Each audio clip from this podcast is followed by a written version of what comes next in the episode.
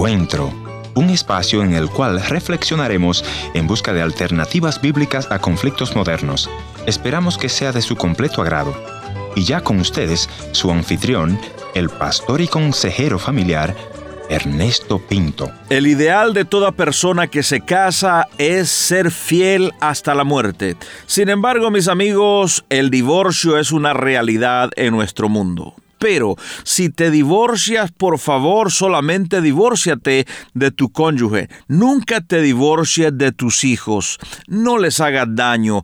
Y si te quedas con ellos, nunca envenenes el corazón de esos pequeños contra la persona que se fue. Mi amigo, para ellos mamá siempre será mamá o papá siempre será papá. Así que ten mucho cuidado lo que siembras en esos pequeños corazones. Hoy conversaré con Jaime que me dice que los traumas que le atormentaron por años tienen su raíz en el mismo corazón de su hogar.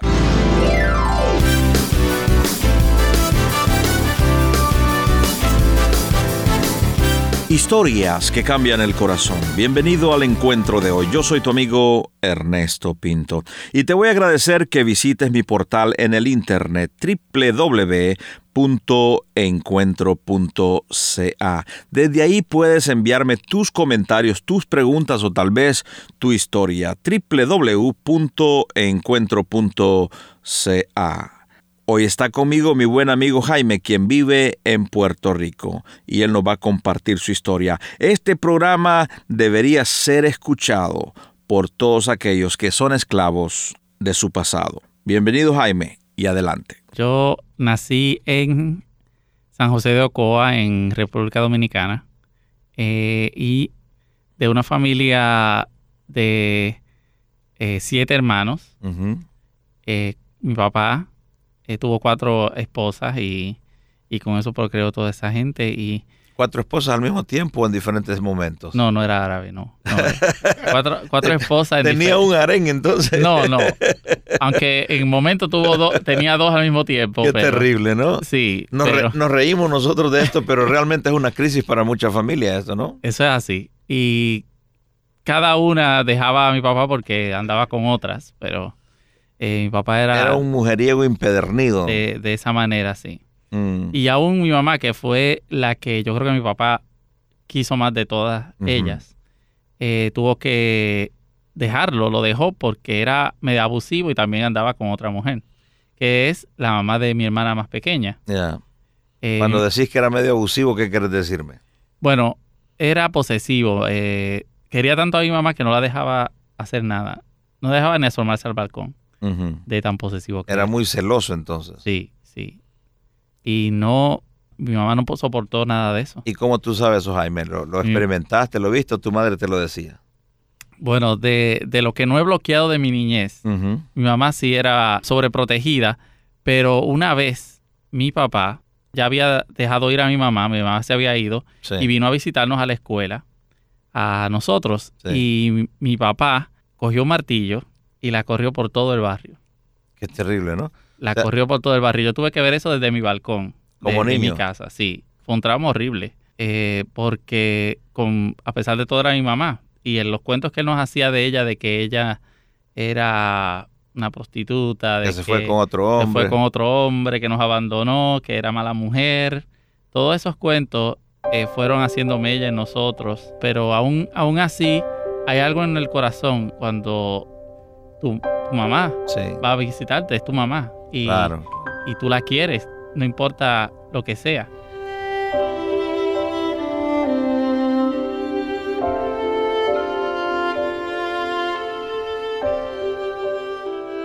tu mamá decide abandonar a tu padre porque es un mujeriego, si entiendo bien lo que me estás diciendo. Sí. Y luego ustedes se quedan con papá. Exacto. Ella venía a visitarlo de vez en cuando. De vez en cuando. Y ella vino a vivir aquí a Puerto Rico. Eh, y al final mi papá eh, estuvo de acuerdo para que, para que ella nos llevara, pero en parte de nuestro corazón estaba también ese, esas historias que él nos hacía. O sea, era una mezcla, era una mezcla. O sea que tu padre trató de envenenar el corazón de ustedes contra mamá. Exactamente.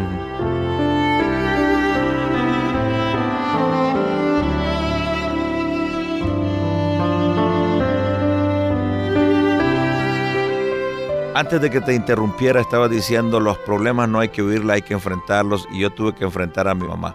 Vámonos a ese momento cuando tenés que enfrentarla. ¿Qué es lo que le decís y por qué la enfrentás? Bueno, yo le dije, yo le dije todo lo que, lo que yo sentía. Lo que sentí de niño cuando ella se fue. Lo que sentí cuando eh, tuve que pasar por... Mi papá estaba allí, pero mi papá era ausente y, abusivo. Eh, y que en ninguna de esas etapas yo tuve una niñez normal, con, con, cierto tipo de, afecto y algo así. Pero hablamos y, ella me dio montones de excusas, que tuvo que hacer esto, que tuvo que hacer aquello. Digo, pero los niños no entienden eso. O sea, yo no quiero ir que tus excusas, o sea, tus excusas están bien. Tú tuviste que hacer lo que tuviste que hacer. Pero un niño no entiende eso. Un niño entiende que tú te fuiste y que tu papá te dijo que la razón por la que tú te fuiste es porque no nos querías. Y fíjate, Jaime, que estás tocando los nervios de muchas madres emigrantes en las que han tenido que abandonar a sus hijos, ¿no? Pues en busca de, no sé, de mejor, de mejor futuro, como dicen ellos. Pero como tú dices, un niño no entiende eso. No. Un niño entiende que lo abandonaron. Exacto.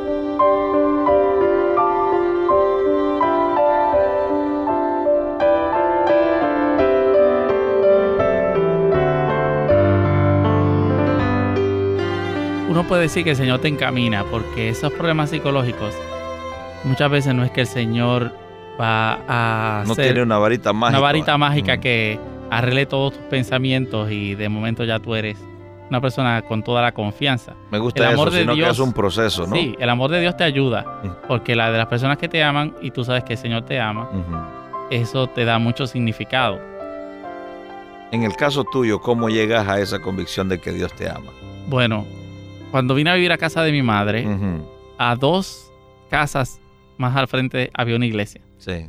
Y aquí en Puerto Rico y en la época donde yo estaba, las iglesias no tienen un límite de... Eh, puedes ver una casucha con unas bocinotas. Así que todos tenían que oír. Todo el, barrio escuchaba la reunión. Sí, todo el mundo tenía que oír. okay. Y yo escuchaba los mensajes. Y los mensajes eran de invitación a la iglesia. Y mi hermano fue el primero que se que dio el paso y visitó la iglesia y vino a hablarnos a nosotros. Y yo inmediatamente sentí que esa era la alternativa y tuve y di ese paso. Porque, ¿Cómo lo hiciste? ¿Qué le dijiste a Dios en ese momento? cuando Bueno, más o menos. Y si tú me quieres, aquí me tienes y vas a tener que bregar conmigo porque... Que soy un enredo de problemas. Soy un enredo, una sopa de... A, ver qué tú haces porque... Un arroz con gandule, como dicen los puertorriqueños, ¿no? Yo no sirvo para nada, pero si tú no tengo a nadie, si tú quieres pelear conmigo, aquí me tienes. ¿Qué te dijo Dios? Y, Dios me, no me soltó hasta el día de hoy. Y me ha mostrado su amor en muchas formas y, y gracias a Dios me he sentido que tengo un lugar en el, en el reino. Sí. Pero aún ese día los problemas emocionales no, cesaron, puedo decir que... Era un proceso que Dios te, sometió, ¿no? Como a todos, muchos de nosotros. De ahí hasta que hablé con mi madre, pasaron años.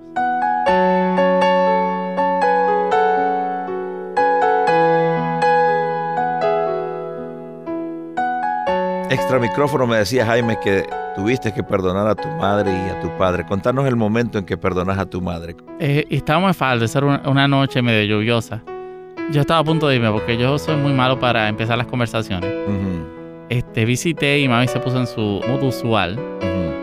Y le hablé del asunto. Le dije, este, empezamos a hablar de esa historia de mi niñez. Y dije, ¿por qué tú te fuiste cuando yo tenía ocho años? ¿Por qué? Y ella me, hizo la historia de, de, lo que pasó con mi padre. Y yo le dije, está bien. Y empezó a darme todas sus excusas de todos los problemas que tuvo y yo le dije, y ya yo estaba listo para perdonar, ya yo me sentía ya libre porque había hablado con Dios anteriormente. Ah, yo le digo, eh, no, no, me interesan tus excusas. O sea, está bien que pasaste de todo eso, pero mira, aún a pesar de todo, tienes que entender que, que yo te perdono y te quiero.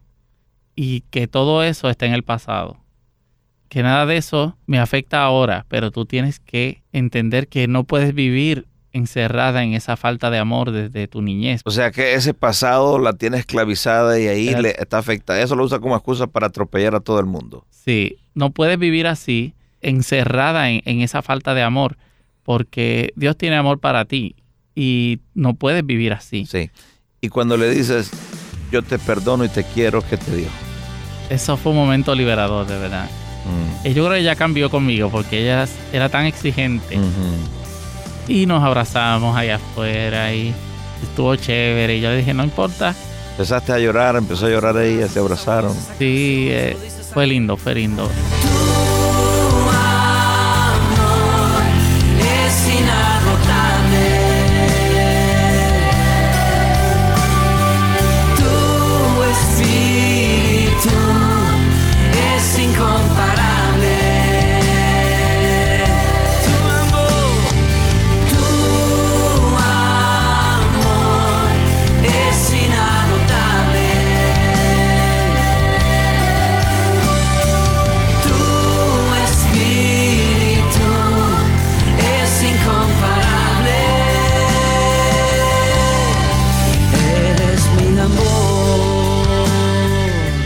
Terminar esta conversación, Jaime, me gustaría que le enviaras un mensaje a aquellos padres que tal vez por su pasado, atrapados en el dolor de su pasado, están abusando y maltratando a sus hijos. ¿Qué tú les dirías? Bueno, yo les diría, miren fuera de ustedes.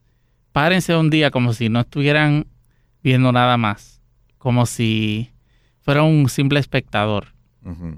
Mírense a sí mismos y mírense a sus hijos. ¿Qué está pasando ahí? Esa es la manera que si tuvieras otra familia, es la manera que tú quieres formar a tus hijos. Son felices tus hijos. Muchos de ellos no conocen al Señor y tal vez por eso actúan así que tú les dirías. Eh, que, que busquen el Señor.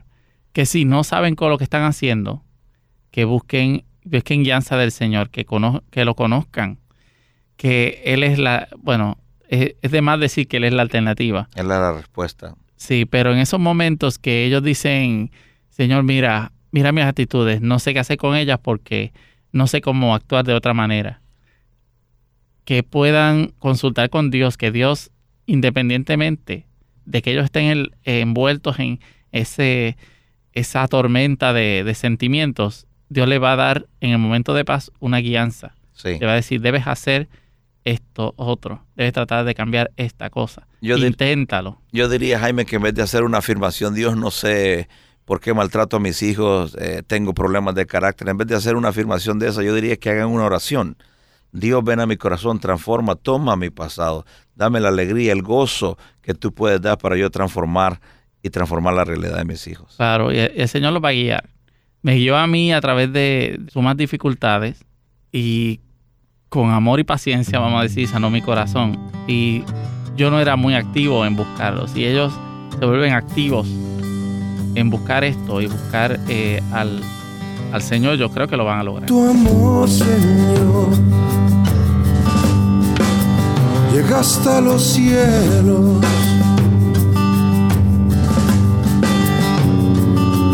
Tu santidad no tiene final.